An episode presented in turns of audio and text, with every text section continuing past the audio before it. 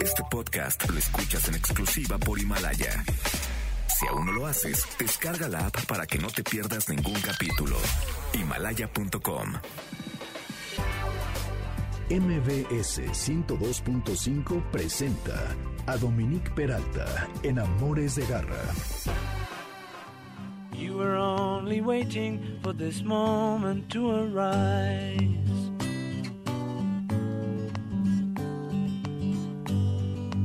Blackbird singing in the dead of night. Take these sunken eyes and learn to see all your life. You were only waiting for this moment to be free. Blackbird fly. Blackbird fly into the light of a dark black night.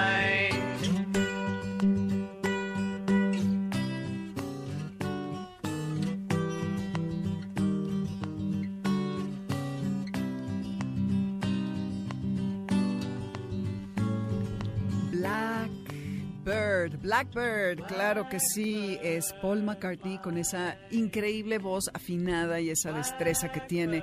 Como músico es una cosa increíble. Eh, esta canción es, eh, pues, uff, tiene muchísimos años, ¿qué será? La escribe a propósito del movimiento de los, del civil rights, de los derechos civiles en Estados Unidos.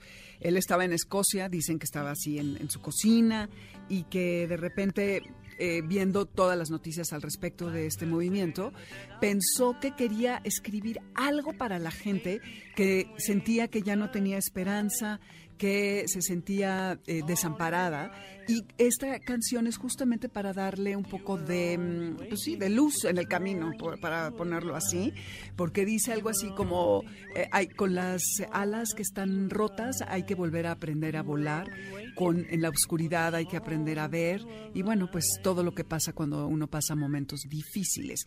Eh, se dice que el- es, hay un sonidito así como un golpecito. Este, estoy oyendo un comercial o algo así. Ex, Gracias. Este, eh, un golpecito que todo mundo especula que es, no se sabe muy bien, pero parece que es Paul eh, con- llevando el ritmo con su pie, como percutiendo. eh, y toda esta canción la graba con una guitarra Martin de 28 acústica. Este, y bueno, el, el estar eh, el golpeando, ¿no? Con, con su pie. Y elegí esta canción para iniciar nuestro primer programa en vivo del 2020. Garra Escuchas, buenas tardes.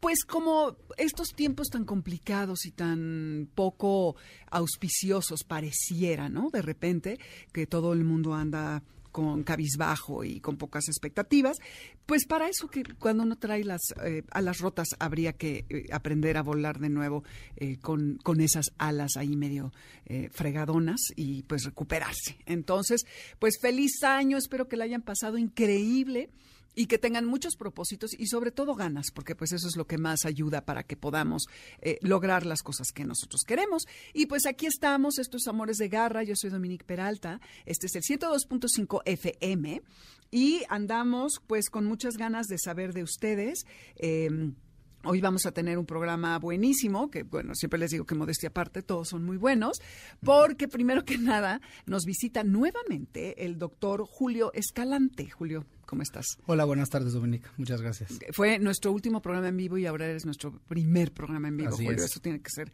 algo muy bueno, ¿eh? Sí. Entonces, nos va a hablar acerca de la parainfluenza. Suena espeluznante y ahora que estamos eh, en este viaje desde hace un año del mundo animal, pues hemos descubierto muchas cosas. Entre ellas, por ejemplo, que a los gatos les da, les da sida. Es correcto. Y que también, ya tuvimos un programa especial de esto, y que también hay influenza y parainfluenza. No se asusten, no es terrible. Eh, ahorita Julio nos va a platicar al respecto. Eh, está Enriqueta Garrido, abogada animalista, quien nos va a hablar acerca de, eh, ya saben, estas cuestiones de la ley que tanto nos frustran y nos hacen enojar eh, de estas personas que abusan de los animales, que los apresan y luego los sueltan y entender qué es lo que pasa, por qué la ley no eh, castiga a quienes están eh, impartiendo violencia hacia los animales y que en las redes ustedes pueden ver un día sí y otro también muchos casos terribles mientras estamos hablando. Seguramente algo está pasando complicado y Keta nos lo va a explicar. Y viene en camino, supongo, porque eh, este fue el trato, Mariana Boy, que es la procuradora de la PAOT. Entonces, eh, con ella lo que queremos es explorar eh, los alcances de la PAOT. Ustedes saben que esta Procuraduría en el 2017 inicia esta división, por decirlo así, que es para protección de los animales, y entonces es la Procuraduría Ambiental y del Ordenamiento Territorial. Entonces, se hacen varias reformas y crean la Subprocuraduría Ambiental de Protección y Bienestar a los animales, lo cual faculta a la PAOT para poder hacer varias cosas de las que queremos explorar con Mariana Boy ahora que llegue. Así que eh, aquí estamos y ya saben, nuestras redes son Dominique Peralt en Twitter y Amores Garra y en Facebook Amores de Garra, al igual que en Instagram. Estamos en la plataforma de mbsnoticias.com. En la semana estaremos en Himalaya y en la misma plataforma con el podcast y ustedes pueden bajar esta aplicación y eh, vamos a estar aquí hasta las 3 de la tarde. Ahí también viene Mónica Mejía, que es de la asociación Save a Dane, que ha trabajado con la PAOT de forma exitosa para que nos cuente un poco al respecto de esto. El teléfono en cabina es el 5166125 y el WhatsApp es el 5529184582 si nos quieren hacer alguna pregunta. Y saben qué, cuéntenos cómo les está yendo con esto de que no hay bolsas eh, para recoger las heces de los perros. Cuidados de garra. Pues bueno, les decía que estamos aquí ya con el doctor Julio Escalante. Julio, bienvenido, que es médico veterinario zootecnista, egresado de la Facultad de la UNAM y que eh, está certificado en, en, varias especialidades, entre ellas la medicina hiperbárica, que la otra vez ya nos platicaste un poquito al respecto. Este Otro día vas a venir, ya te lo había dicho la otra vez, pero vas a platicar específicamente hablar de eso. Y bueno, es época de frío. Eh, mucha gente le pone suéteres a sus perros. Te quisiera empezar por preguntar esto. ¿Los perros realmente tienen frío, Julio? ¿Es correcto ponerle suéteres? Hay perros que son mucho más susceptibles al frío y otros que no. Eh, hay, hay algunas razas que están eh, predispuestas que están diseñadas para poder vivir en climas muy fríos, por ejemplo el Terranova o el gigante de los Pirineos, que tienen una capa abundante de pelo y hay perros que no, por ejemplo, un chihuahueño en realidad tiene una capa de pelo muy delgadita y son perros un poquito más friolentos. Entonces, ponerle un suéter en una época de mucho frío a un perro de una capa de pelo muy chiquita, friolento y demás, no es precisamente algo equivocado. Ajá. ¿Ok? O sea, puede estar bien. Ok. Pero, por ejemplo, tipo Pointer o Weimaraner o estos que no tienen tanto pelo, ¿quizá lo ameritaría? Por ejemplo, el labrador que no tiene tanto pelo, pero tiene una, una capa de grasa muy, muy grande, está bien cubierto. ¿No? Pero este perros que tienen poco pelo y una capa de, de grasa muy delgada, sí, sí se les puede poner este suéter. Yo en realidad en lo que estoy en contra es de dejar el suéter todo el tiempo. ¿Ok? Impide la respiración correcta de la piel, aumenta la temperatura, cambian los ácidos grasos, se, se modifica la flora, etcétera, ¿no? Puede, puede, llegar también a causar muchos problemas. En la piel. Exacto. Sí, luego se los quitas y te encuentras con unas sorpresas el pobre animal muy calientito o excesivamente caliente. sí, o la piel muy reseca o ya tiene problemas de hongos, etcétera, ¿no? Sí, bueno, pues atención con eso porque unos, en esto de la antropomorfización, en donde los volvemos como humanos, si nosotros tenemos frío, pensamos que ellos lo tienen también y eh, acudimos a, taparlos, ¿no? Exacto, y realmente hay que poner atención en ellos. ¿no? También es, es como llevar un terranova a un clima cálido, pues sí se llega a acoplar, pero hay que refrescarlo. Claro, ¿cómo lo refrescas? ¿Manguerazo de agua?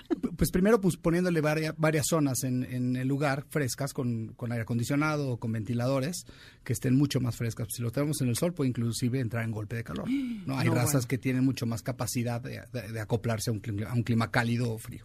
Claro, sí, sí, sí, sí. Sí, esa es de las cosas, fíjate, que hay que eh, buscar cuando estamos escogiendo el- la raza de perro que porque Adecuada vamos mucho al carácter, Sí. a nuestros hábitos y todo, pero no no pensamos en el en qué, qué tanto se acondicionan al clima. Oye, y esto de la parainfluenza, que es la tos de la perrera, famosa, y además la influenza, se da básicamente en este periodo, me decías, ¿no? Ok, bueno, la parainfluenza como tal no es precisamente la tos de la perrera. La parainfluenza es, es un virus y este virus es el que provoca una traqueobronquitis en los perros. La- el famoso complejo tos de las perreras tiene que ser la suma de este virus de parainfluenza con una bacteria que se llama bordetela. Entonces, hablar exclusivamente de parainfluenza es hablar de un virus que causa una traqueobronquitis, o sea, una tos. Y eh, hay que diferenciar porque sí existe la influenza en los perros. ¿ok? Hay dos tipos de, de influenza en los perros y principalmente se ha, se ha este, detectado en Estados Unidos.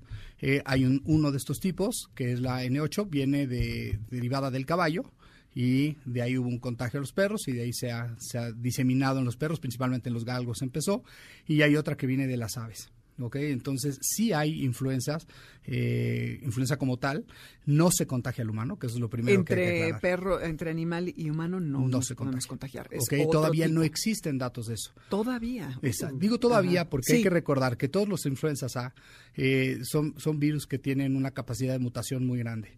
Entonces, en cualquier momento puede llegar a mutar, así como el- la, la gripe porcina o la gripe aviar llegaron a mutar y contagiar y causar una pandemia terrible en humanos.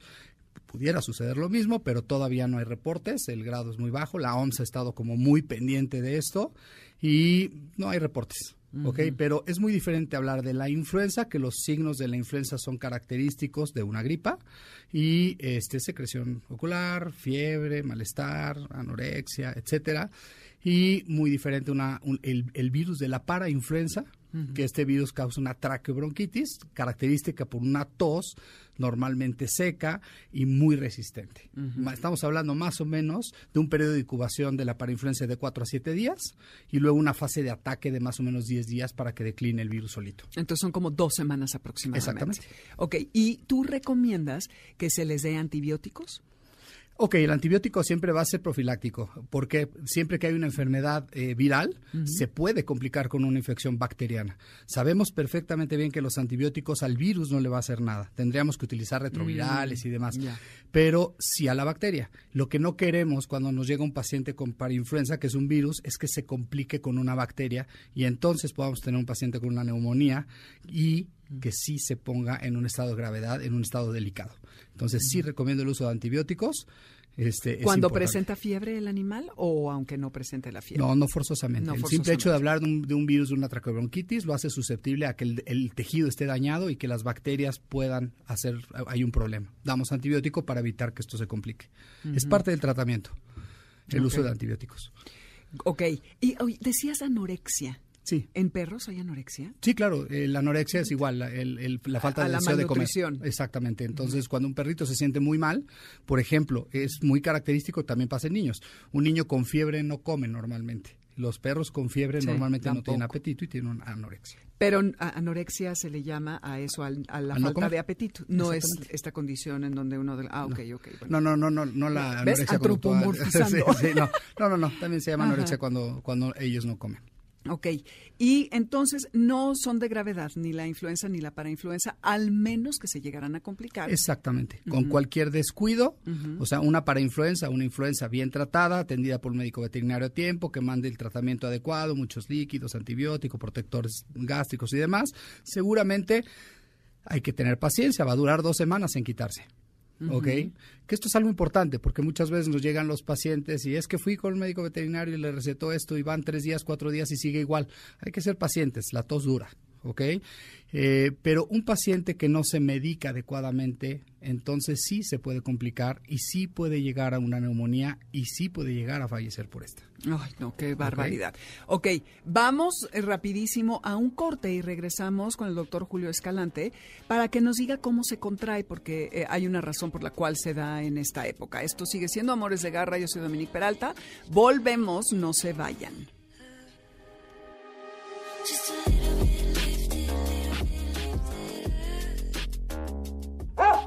Quieto. Quédate con nosotros. En un momento regresamos. Este podcast lo escuchas en exclusiva por Himalaya. ¡Suelta! Regresamos.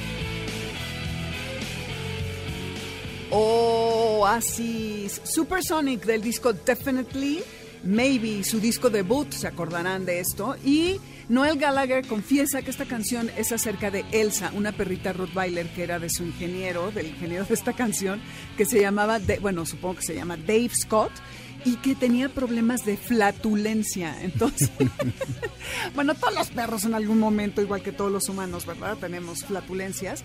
Entonces, y parece que luego inspira una campaña de Alka-Seltzer o algo así por el estilo. Entonces, ya saben, en Spotify, en la lista bajo mi nombre Dominique Peralta de Amores de Garra, encuentran toda la música que aquí ponemos. No he puesto estas, pero las voy a poner ya la tarde o mañana y las pueden escuchar. Y bueno, esto es Amores de Garra, yo soy Dominique Peralta, esto es el 102.5 FM Radio y están en Amores de Garra en este enero que estamos potenciando todos los esfuerzos para que el año sea buenísimo. Eh, cuéntenos si eh, cómo les ha ido con esto de las bolsas que ya no pueden ser de plástico. Sospecho que más de uno sigue usando de plástico. Estoy segura. Yo confieso que también hasta el 15 de enero me di que dieron la prórroga. Pero sí, hay en YouTube varios videos de cómo hacer con periódico bolsitas. Eh, y también he visto, creo que dos proveedores que tienen bolsas de papel. Una que aguanta hasta un kilo y otra no he visto bien. Pero bueno, cuéntenos eh, cómo les va. Y estábamos con Julio Escalante, el médico veterinario, Julio. ¿Cómo se contrae, hablando de la parainfluenza y la influenza, cómo se contrae? ¿Ok? Al ser un virus eh, y sobre todo un virus, un virus de vías respiratorias, por cualquier secreción o excreción del cuerpo por esta vía respiratoria es más que suficiente para un contagio. Tos, estornudo, saliva, etcétera. Es muy fácil. Y en esta época de frío, mucho más. Hay que recordar que el aire frío hace que se paralice un poquito este sistema de defensa natural del sistema respiratorio, los cilios, ¿ok? Entonces no nos defendemos tan fácilmente de, de los patógenos y obviamente la exposición al virus es muy fácil, igual que la gripa de los humanos. Claro. Y además me decías que es esta época de frío, pero porque, claro, nos vamos de vacaciones y dejamos a los perros a lo mejor en pensión y entonces eh, fácilmente se contagia porque hay muchos perros. ¿no? Ok, sí, este tema es importante. Hablando de la parainfluenza, eh, eh, en conjunto con, la tos con, la, con, la, con, la, bacteria de bordetela, que hablábamos Ajá. que es el famoso complejo tos de las perreras, sí. los lugares donde hay muchos perros, por ejemplo, pensiones o escuelas, son los lugares número uno para el contagio de esta misma. Por eso en la mayoría de las pensiones decentes te van a pedir un calendario de vacunación en donde el perrito debe estar protegido no nada más contra parainfluenza, sino también contra la famosa bacteria de bordetela. Y es una manera de evitar que el paciente eh, no contraiga la tos de las perreras. Ojo, y eso es importante aclararlo, no toda la tos es tos de las perreras. Así es. ¿sí? Y la mayoría de la gente llega, recoge a sus perros en pensiones, es que tiene tos, ah, ya le dio tos de las perreras. No, no es cierto. Es claro. dificilísimo que sea tos de las perreras. Claro. Ahora, fíjense qué importante tip nos estás dando, Julio, de que si tú llevas a tu animal a una pensión, que te pidan la cartilla de vacunación. Obligatoria. Casi, casi que no lo dejen si no se las piden, porque entonces no tienen el cuidado Exacto. de saber a qué se atienen con cada uno de los individuos que les están llegando. Entonces, y de, eso es algo súper importante. ambas enfermedades. Claro, para, influenza, para influenza e influenza. Y este, este la bordetela, bordetela que es la bacteria. La parainfluenza casi siempre la van a ver en las vacunas múltiples. Uh -huh. este, Sí. cuádruples, quíntuples, sextuples y demás, casi Entonces, siempre va ¿la tienes que pedir ahí. cuando vacunen a tu perro? Claro. ¿O ya te la...? O sea, no. Dentro del calendario anual de vacunación de cualquier perro viene va- una vacuna quíntuple o sextuple y esta vacuna ya trae la de parainfluenza. Ok, y la de la influenza es hay la que de bordetela. la de bordetela.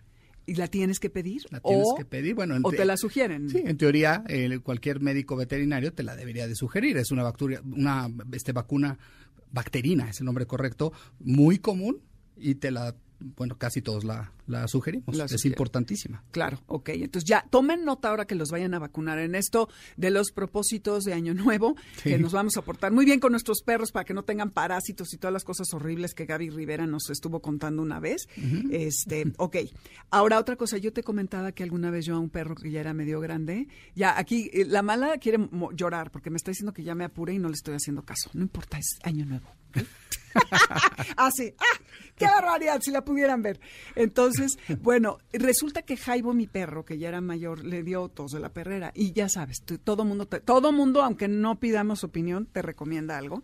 Sí. Y yo le puse el collar de limones. Entonces le preguntaba a Julio fuera del aire si funciona, porque a Jaibo sí le funcionó. No me acuerdo en qué etapa, si fue al inicio, a la mitad o cuando iba en declive, de lo que nos describías estos más o menos 14 días. Eh, ¿Tú crees, bueno, me decías que realmente pues no hay, no hay prueba científica que te... O sea, no, hay, no hay garantice. una teoría por la cual eh, los limones curen el virus. Lo que es cierto es que eh, la esencia que suelta el limón abre las vías respiratorias. Y te comentaba que normalmente los virus tienen una fase de incubación, una fase de ataque y solitos se declinan. En el caso del virus de la parainfluenza, tenemos un periodo de incubación de, de 4 a 7 días, una fase de ataque de 10 días y luego solito muere. Si yo le pongo un perro un collar de limones, puede A la ayudar a, a- a aligerar los síntomas, sobre todo los signos, Los de la tos, ¿no? molestia de la tos, exactamente a través de esta esencia, pero el virus se va a morir solito, no precisamente No por, por, el, collar. de limones. Bueno, pues todos caemos víctimas de estos remedios caseros. Muy bien. Estos Amores de Garra, 55 29 18 45 82, nuestro WhatsApp. 51 66 1025, la cabina. Amores Garra en, eh, en Twitter y Dominique Peralt. Y Amores de Garra en Instagram y en Facebook. Estamos también en, en mbsnoticias.com eh, para que nos puedan escuchar. Nota de garra. Hace meses que Australia está en llamas, seguramente ya lo vieron, han circulado por las redes imágenes espeluznantes. Eh, específicamente está al norte de Nueva Gales, en el sur de Australia, el problema. Ha habido ya medio millón de animales que han muerto, una cifra por demás escalofriante. 30% del hábitat de los koalas ha sido devastado, llevándose a 8.000 de, solamente de los koalas, ¿eh? Canguros no, ya no busqué las cifras. Y es probable que hayan visto todas estas imágenes eh, de los canguros, que por cierto, que pusieron una foto hace poco de que estaban en la lluvia celebrando, y no es cierto, ¿eh? no es de ahorita. Fake news para variar, ya saben. Siempre dentro de las desgracias se asoma alguna pues lucecita por allí y resulta que hay un perrito que rescataron en algún momento de su vida y que de cachorro lo abandonaron, un, eh, perro callejero, eh, que ahora lo entrenaron y está salvando canguros y koalas. Hay muchos videos en redes de este perro, se llama Oso y él se ha dado a, la tarea pues de estar buscando a, a, estos animales porque dicen que es un perro obsesivo compulsivo eh, que está es parte de la IFAO IFAW, Fondo Internacional para el Bienestar Animal, y su manejadora Romain Cristesú dice que la primera es la primera vez que trabaja en incendios forestales y él eh, está rescatando sobre todo a pequeños, a koalas bebés y a, canguros chiquitos. Entonces, bueno, busquen por allá oso, este perro australiano, eh, y si quieren hacer activismo de ese que sí cuenta y no solo de like y ponerse a llorar porque todos los koalas y canguros están muriendo, les vamos a poner en redes algunas organizaciones a las que si ustedes quieren pueden hacer donaciones y que se ha probado que están siendo bien utilizadas para poder acabar con este incendio. Entonces es un inicio apocalíptico del 2020 y así como cuando hemos tenido temblores a México nos ayudan eh, muchísimo, ojalá que podamos regresar un poquito de esto. Ley de garra. Julio, muchas gracias por, por estar con nosotros. ¿En dónde no, te podemos encantado. encontrar? www.medicam.com.mx En Facebook, Julio Escalante de Casa. Perfecto. Ya, y aquí Julio sigue con nosotros para cualquier cosa. Eh, y quiero empezar con una frase de Schopenhauer que me encanta, que dice que la compasión hacia los animales está íntimamente ligada a la nobleza de carácter y se puede afirmar con certeza que aquel que es cruel con los animales no es un buen hombre. Así que esto es de Arturo Schopenhauer y aquí ya le damos la bienvenida a Keta y a, Mariana Boy, la procuradora de la PAOT, y Keta que es nuestra abogada animal, animalista superpoderosa que ya nos ha visitado en diferentes ocasiones. Gracias por venir a las dos. No, al contrario, gracias. Muchas gracias. Por la y feliz año. Gracias, igual para las dos. Para todos. Muchas, gracias. Mariana, gracias porque yo sé que anda súper ocupada. De hecho, Mariana iba a venir la próxima semana para hacer todo el programa, pero bueno, ya saben que las agendas luego se complican. Mariana es abogada, maestra en Administración Pública, exfuncionaria de la Semarnat y exintegrante de la organización Greenpeace y ahora preside la, la PAOT, que les decía que es esta Procuraduría Ambiental y del Ordenamiento Territorial, que en el 2017, también les comentaba hace rato, tuvo estas reformas y entonces estrenaron su Procuraduría de Materia Ambiental eh, para poder eh, ejercer sobre la y bienestar a los animales. Entonces, permite realizar visitas de verificación o inspección con el fin de detectar cualquier conducta que atente contra los animales. Eh, pero bueno, eh, Keta y, Mariana, hemos visto en las redes eh, muchos casos. ahorita sobre todo está la de la perra Mati, que violaron en, en Nesa, me parece, el 8 de enero estuvo la de la perra Lala que, que, incendiaron con, eh, eh, en octubre, noviembre, me parece, que incluso esta persona fue la primera persona que se metió presa por algún delito animal, ¿no? Bueno, ha habido tres, una Sonora en Veracruz y este creo que en la Ciudad de México, pero me parece que, que lo habían dejado libre. Entonces, en este tema de la, em, pues del, del activismo, eh, mucha gente, siempre que vemos alguna denuncia, siempre veo que acuden sobre todo a la PAOT. Pero la PAOT, ¿hasta dónde tiene alcances, Mariana? Pues sí, es muy importante. Gracias, Dominique, y saludo a todos y a tus radioescuchas.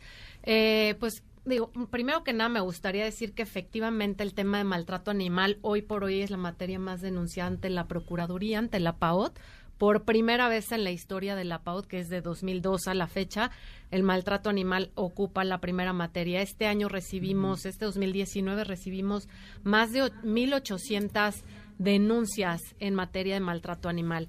Y efectivamente creo que es bien importante que se sepa por parte de la ciudadanía cuáles son los alcances de la presentación de estas denuncias, hasta dónde puede llegar la PAUD.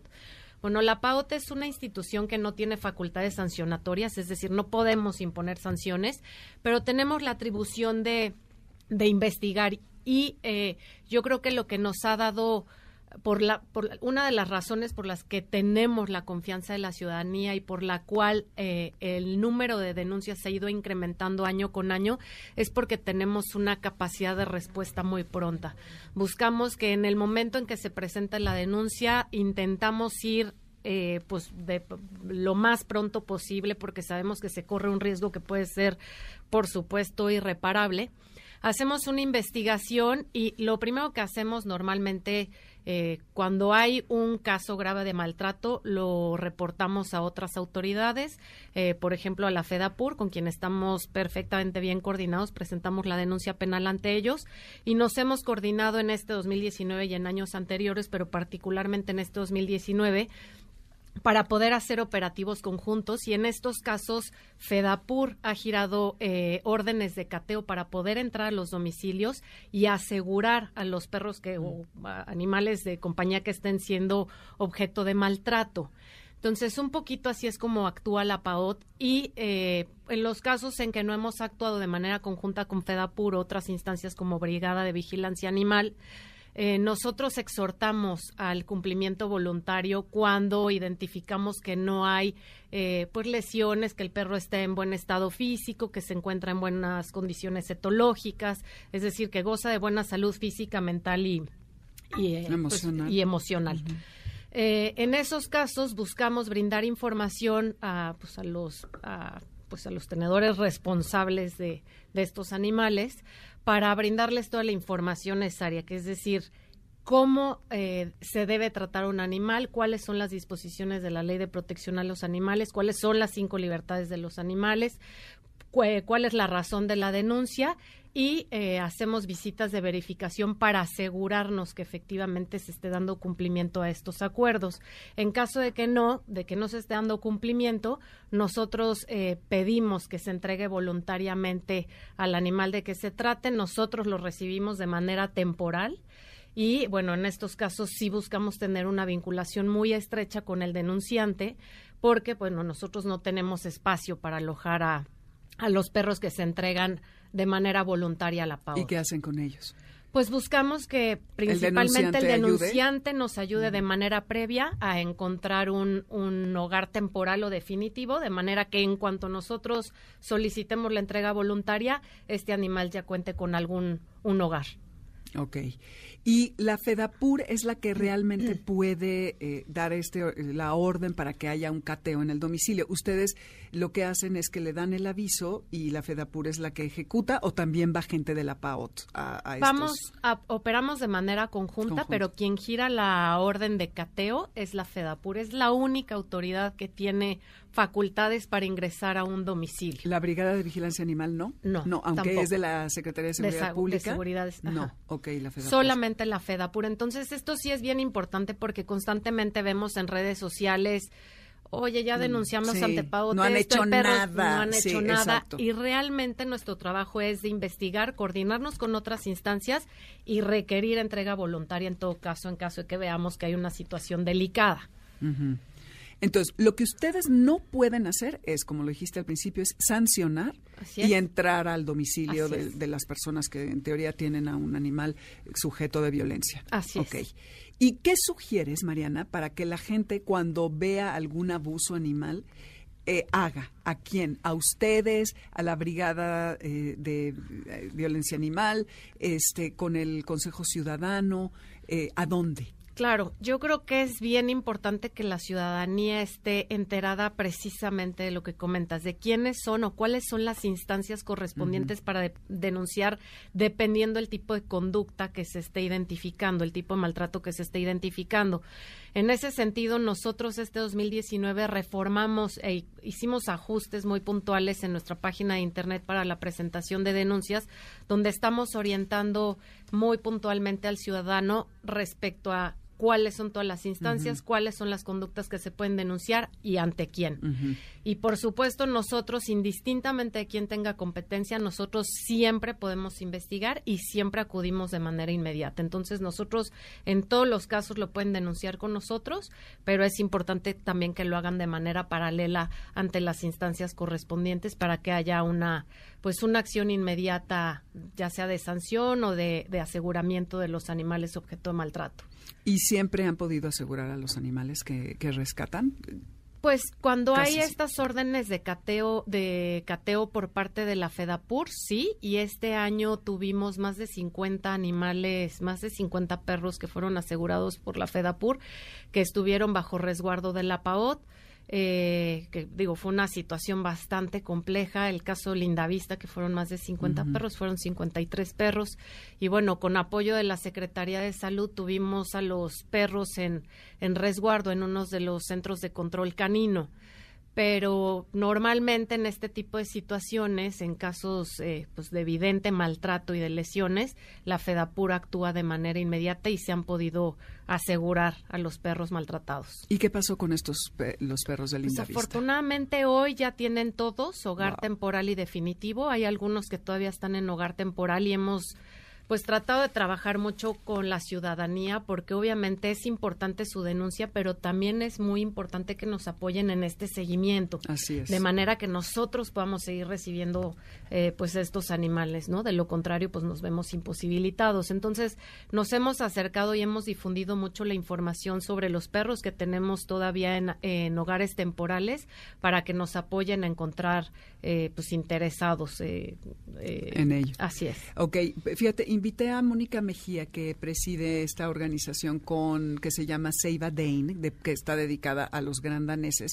y va por toda la ciudad recogiendo eh, estos animales, porque ya la conocen. Y ella me había comentado alguna vez que había tenido una experiencia muy positiva con, con la PAOT. Mónica, bienvenida, si nos quieres Ay, muchas contar. gracias. Pues sí, eh, hace poco, yo creo que como dos meses y medio, me llamaron varias personas muy preocupadas por un gran danés que tenían en la Gustavo Amadero, en un edificio en venta y que los vecinos se habían dado cuenta que no tenía comida ni agua y que le aventaban tortillas secas. El perro estaba en los huesos, como siempre sucede, y pues les dije, vayan a la PAOT y si, y si pueden hacer algo, pues yo lo recibo. Entonces, yo lo que exhorto a toda la ciudadanía es que se ofrezca como de hogar temporal. Porque a mí, yo tengo, no soy un, em, un asilo, ni soy un albergue, soy una y no persona... obstante tienes como 10 perros Tengo a la 10 vez. O sea, grandaneses. chiquitos, 10 grandaneses, sí, O está sea, cañón. Entre lo que me hace, lo menos que he podido tener en, durante este último año fueron seis. De seis a doce daneses y ya me vuelvo loca. Entonces, y cada rato me llegan denuncias, entonces siempre les digo, busquen hogar temporal. Yo les puedo ayudar con esterilizar, les puedo ayudar con mandarles alimento, pero necesitamos hogar temporal, yo no puedo recibir a todos. Y también no es, me dicen un albergue, le digo, es que esa no es solución, No. vas a mandar a un Están perro a, a prisión los albergues, a que haya, les dan de comer, se matan entre ellos, no hay libertad, están encarcelados. Entonces yo lo que exhorto y lo que pediría es siempre hogares temporales. Y entonces, en el caso que mencionabas, Esa- la PAOT fue La PAOT fue por, eh, no sé quién puso la denuncia, vecinos de ahí, y lo que tú dices, hablaron con las personas y les hicieron ver que era una crueldad tener a esa perra en esas condiciones y por la buena aceptaron darla. que es lo que tú decías, Mariana, voluntariamente, Voluntariamente. ayudan. Ok. Y la PAOD ya me había contactado a mí y me había dicho, ¿usted puede recibir a la nena? Por supuesto que sí, entonces fue de inmediato. Yo me quedé sorprendida, ¿eh? Porque así, en 24 horas ya tenía yo al perro. Claro. Después abusé de, de ustedes y me llegó al mes un caso de lo mismo. Un señor que tenía a la perra en un patio, los vecinos se habían dado cuenta porque era un patio interior y le tenían que bajar con una cubeta y un mecate agua, porque no tenía la perra ni agua. Y era un gran danés y un pastor alemán, dos hembras. Y lo mismo les dije, bu- busquen hogar temporal. Yo recibo encantada a, la, a las dos, pero si me pueden ayudar, ayúdenme con la pastor. Es muy chistoso, pero entre daneses se hablan, ¿eh? Yo meto daneses y no hay bronca. Meto otras razas y hay bronca. Qué Es, chistoso. es muy diferente. Vamos a un corte, esto es Amores de Garra. Eh, si tienen preguntas, háganlas, aprovechen que está aquí la procuradora 5166125, eh, Amores Garra y Amores de Garra en Instagram y Facebook. No se vayan, que venimos rapidito.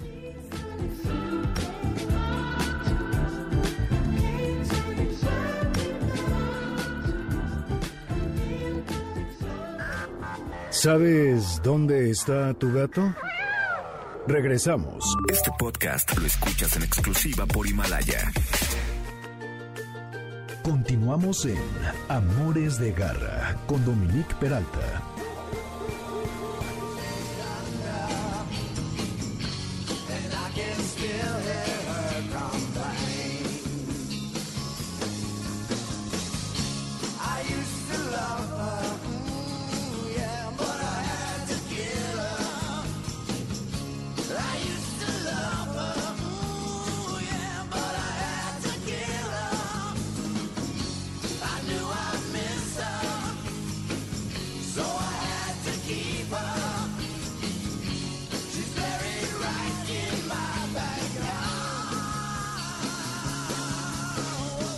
Sabía que la iba a extrañar y por eso la tengo enterrada en mi patio trasero. Dice Axel Rose, esto es Guns N' Roses, una de mis canciones favoritas de ellos que se llama Used to Love Her.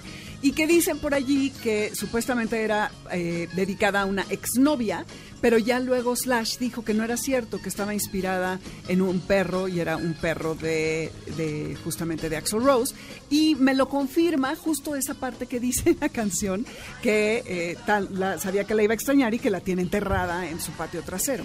Así que bueno, pues ya ustedes sabrán. Buenísima esta canción, qué tiempos aquellos de Guns N' Roses, cuando eran Guns N' Roses. Ya me salió lo grupi aquí, pero bueno, pues así es la cosa.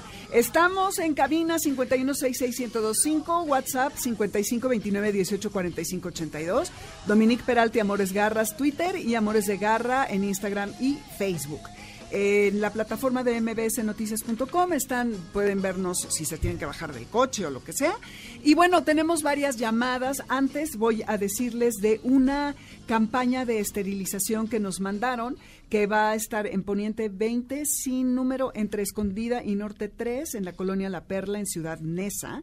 Eh, vamos a ponerles en redes los datos y aquí esto va a suceder el lunes 13 de enero, es decir, este lunes, así que pónganse la pila porque luego va a haber otra el 18 y esto es gratuito. Ahí vienen los requisitos para que puedan llevar al, a sus animales y aprovechen porque ya oyeron a Julio Escalante, nuestro veterinario estrella, que dice que es vital poner todas estas vacunas. Y bueno, a ver, empiezo con unas llamadas. Estamos aquí con Enriqueta Garrido, con Mariana Boy y con Mónica Mejía y Julio Escalante.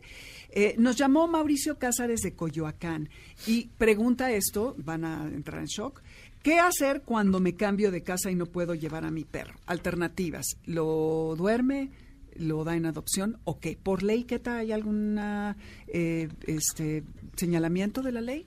Sí, bueno, primero que nada eh, habría que eh, hacer esta parte de conciencia que eh, toda persona que se, se hace de un, animalito pues debe de saber que es un ser vivo que es eh, que se convierte en parte de la familia y que eh, no es como la silla o el mueble de pues me voy a cambiar de casa y, y ya no puedo llevármelo no creo que tenemos que ser conscientes que como seres vivos nosotros los acogimos dependen de nosotros y a mí se me hace muy cruel ¿no? Que una persona, o sea, es, es algo eh, que conlleva a, a lo más eh, insensible del ser humano, ¿no? El decir, eh, lo acogí, le di de comer, le di protección, le di cariño y pues ya no lo puedo tener, ¿no? Ya este, me deshago de él.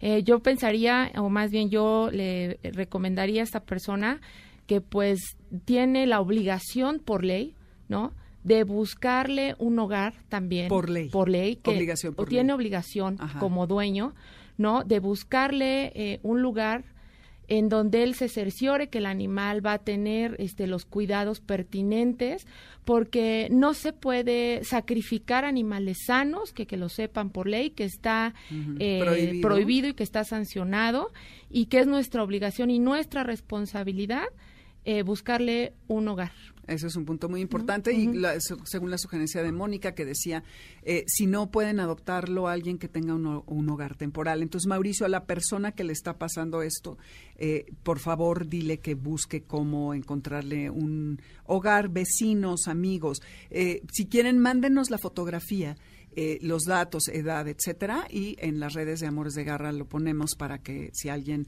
se apiada de este animalito, lo puedan adoptar. Hay muchísimos, pero bueno, siempre habrá algún hogar. Eh, también llamó eh, Sofía Segovia de la, y dice que en la alcaldía Gustavo Amadero cerró la clínica veterinaria eh, que tenían, salud, porque y esto perjudica a los vecinos y que las clínicas ambulantes que se supone están dando el servicio que daba la clínica fija, ahora no están atendiendo esto, aunque la gente lleve las vacunas y todo esto.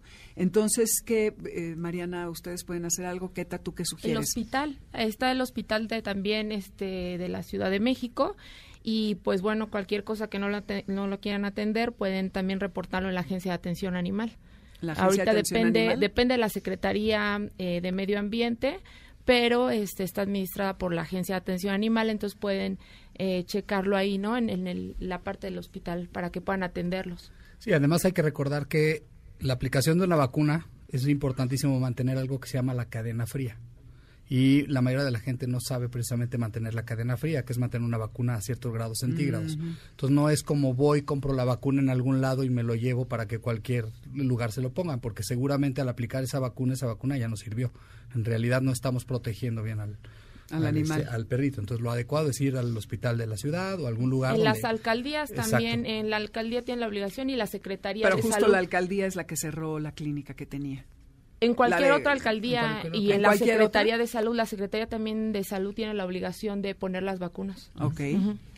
¿Tú ibas a algo? Sí, que digo, se acercaran con la Secretaría de Salud efectivamente para, para que los puedan auxiliar en este tema. La Secretaría de Salud tiene atribuciones en esta materia para también. poderlo hacer. Así Ok. es.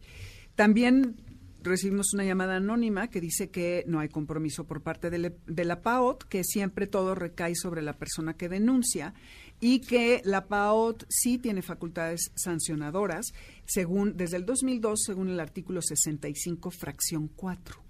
No, las, eh, las atribuciones que nosotros tenemos en materia de animales de inspección y vigilancia es únicamente para establecimientos mercantiles, pero para todos los casos que normalmente son denunciados, que corresponden por lo menos en este último año al 100% de los asuntos denunciados que son temas de en casas habitación, no tenemos facultades para sancionar. Eso está clarísimo en la ley orgánica de la PAOD y no tenemos facultades para, para sancionar ni en materia de, de, de maltrato animal ni en ninguna otra de las materias que son competencia de la PAOD. Ok, solamente. eh, Solamente para establecimientos mercantiles que son denunciados por eh, maltrato animal. Ok, y bueno, eh, esta persona que llamó ya explicó, Mariana, por qué tiene que recaer sobre el denunciante, porque ellos no son albergue y se están contando pues con la buena voluntad de aquellos que, que denuncian. ¿Qué eh, ha habido estos casos escalofriantes, eh, lo del ala que decía hace rato, muchos, ¿no? Lo que mencionaba Mariana de los perros de linda vista, esta perrita Mati. Y lo que hay es que las redes están enardecidas, porque ni se... ah, hubo otro de una perrita pitbull que el muchacho quería, eh, ya había golpeado a la hermana y a la mamá, eh, estuvo en prisión, salió y llegó a machetazos a querer matar al papá. El perrito pitbull, sal- el güero le dicen, este, se aventó y es, salvó al papá, ¿no? Como que impidió que lo matara. Y el, el chavo, pues obviamente se fue contra machetazos con el perro. Hay muchísimas fotografías en, en las redes. Y eh, el, el chico eh, lo volvieron a meter a prisión y creo que eh, sal- salió porque lo perdonó la mamá. eh, luego regresó, en fin. ¿Qué pasa? Porque todo el mundo veo, y yo me incluyo, está muy enojado de que la ley, eh, tú acabas de decir, hay una ley y no se cumple. Claro. Este, sí, lo que hemos eh, estado comentando es que, pues sí, definitivamente a veces hay una falta de empatía en estos casos, hay falta, o hay más bien hay desconocimiento por parte de quienes tienen la obligación de hacer cumplir o hacer ejecutar la, de ejecutar esta ley, los impartidores de justicia. Entonces, eh, podemos encontrar que te, te, te llevan el, el caso y a veces eh, por ignorancia, ¿no? La policía no actúa. Por ejemplo, en el caso de, del Estado de México de la perrita que fue abusada sexualmente, Mati. Mati, este, pues aquí vemos que sí se puede, ¿no? Porque el ejemplo, eh, la policía que llegó de manera inmediata, los dueños hablaron, la policía llegó, remitieron a esta persona, eh, se está llevando a cabo conforme lo dice la ley. Desafortunadamente son delitos que no eh, son se consideran graves. Sin embargo, es bien importante mencionar que estos delitos también podemos agravarlos y lo que necesitamos hacer es que el delito se agrave, pues porque los eh, los animalitos en, en el tiempo que están siendo violentados, pues viene un procedimiento de sufrimiento, ¿no? Que no es como una muerte instantánea, ¿no? O sea, es un dolor continuo que se le está infringiendo y que debemos de hacerlo valer también dentro de nuestros, este, dentro, dentro de, perdón, de nuestra denuncia, el agravar esa pena ¿Cómo- que se puede incrementar, eh, soportándolo, eh, en el caso con un dictamen médico, ¿no? Que diga cuánto tiempo estuvo sufriendo el animalito, ¿no? Cuánto lesiones. las lesiones y esas lesiones lo que implican, ¿no? Este tanto física como emocionalmente y, y con ese dictamen médico, este podemos eh, pedir el agravante de, de estos delitos. Ahora, por supuesto, cada estado maneja o los estados que tienen contemplado este delito, en el caso de, de abusos sexuales, es importante decir que aquí en México no está, están las iniciativas, por ejemplo, ya de la diputada Leticia Varela, y también en el caso del senador Erubiel Ávila, también por ahí hay una buena iniciativa, eh, también con sus cositas eh, rescatables, que es una de estas. este eh, de hacerlo también un delito federal, ¿no? Que sea en todos los estados y que, eh, pues bueno, eh, de alguna forma se armonice porque algunos traen unas agravantes, otros no traen agravantes, entonces hay que ver cada caso en específico, pero sí es importante que decirles que se pueden agravar y buscar precisamente esos dictámenes médicos que nos permitan soportar el sufrimiento del animal para que se les aplique la pena máxima a estos este estas personas que definitivamente tienen una maldad, ¿no? Este, eh, como, como seres humanos, porque no se puede hablar de otra forma, es un acto cobarde, ¿no? El abusar de un ser vulnerable. Así es. Indefenso.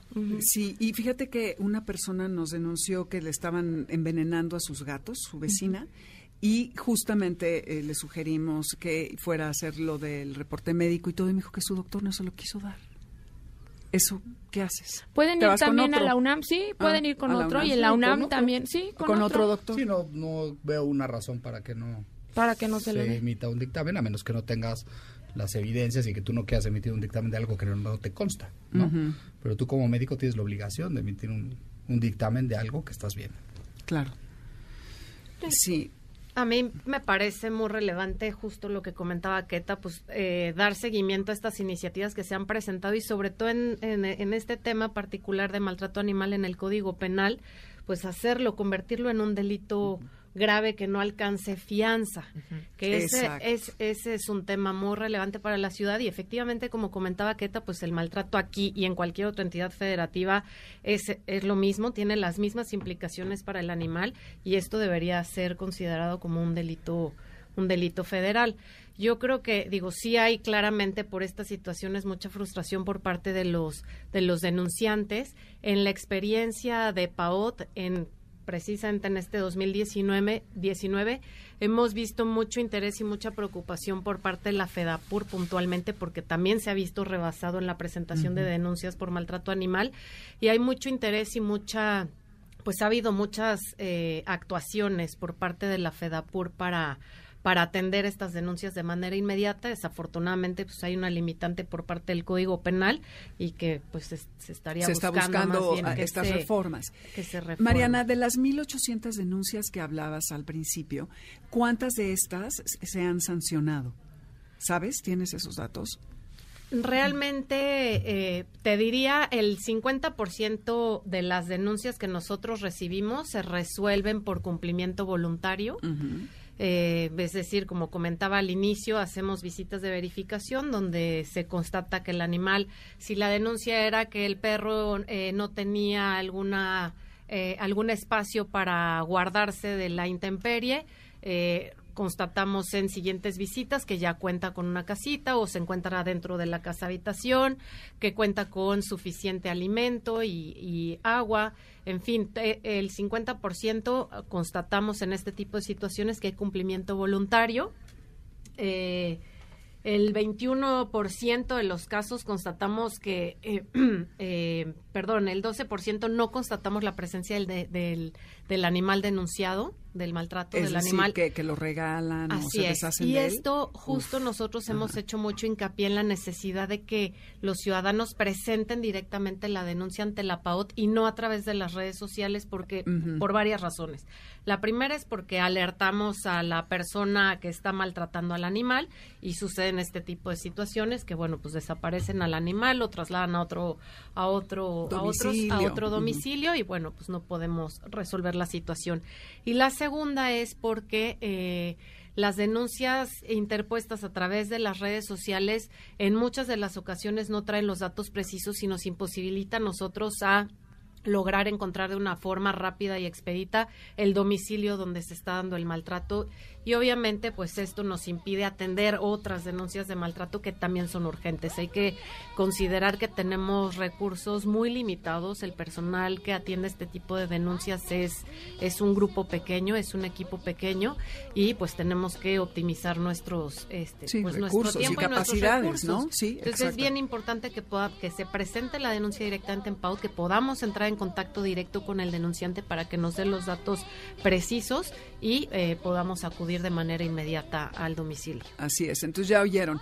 Eh, más bien hay que ir directamente a la PAOT o la instancia que escojan. También les vamos a poner a varias de las involucradas para que sepan en qué teléfonos y la página, Mariana. Sí, eh, la de página PAOT. es www.paot.org.mx. Redes sociales es PAOT PAOT. MX. Ah, Así es, en Instagram, Twitter y, y Facebook. Y Facebook. Y los teléfonos donde pueden denunciar es el 5265 0780. Ok, perfecto. Keta, ¿dónde te encontramos? En Facebook con, eh, como Enriqueta Garrido y cualquier eh, a mi celular en el 55 18 42 43 24 estoy a sus órdenes. Perfecto. Mónica. Seiba Dane, ¿en Mejor no te digo. encontramos? No dice, bueno, no, no vamos a decir, se las ponemos y ya no. Y Julio ya nos dijo, gracias, yo soy Dominique Peralta. Esto fue Amores de Garra. Nos escuchamos el próximo sábado. Muchas gracias por estar con nosotros, Moisés, Adriana, Karen, Héctor, en los controles el día de hoy. Y nos oímos la próxima semana. Adiós.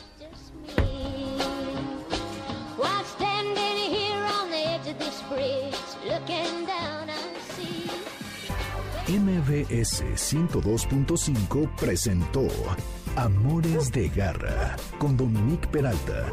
Te esperamos el siguiente sábado a las 2 de la tarde por MBS 102.5. Este podcast lo escuchas en exclusiva por Himalaya. Si aún no lo haces, descarga la app para que no te pierdas ningún capítulo.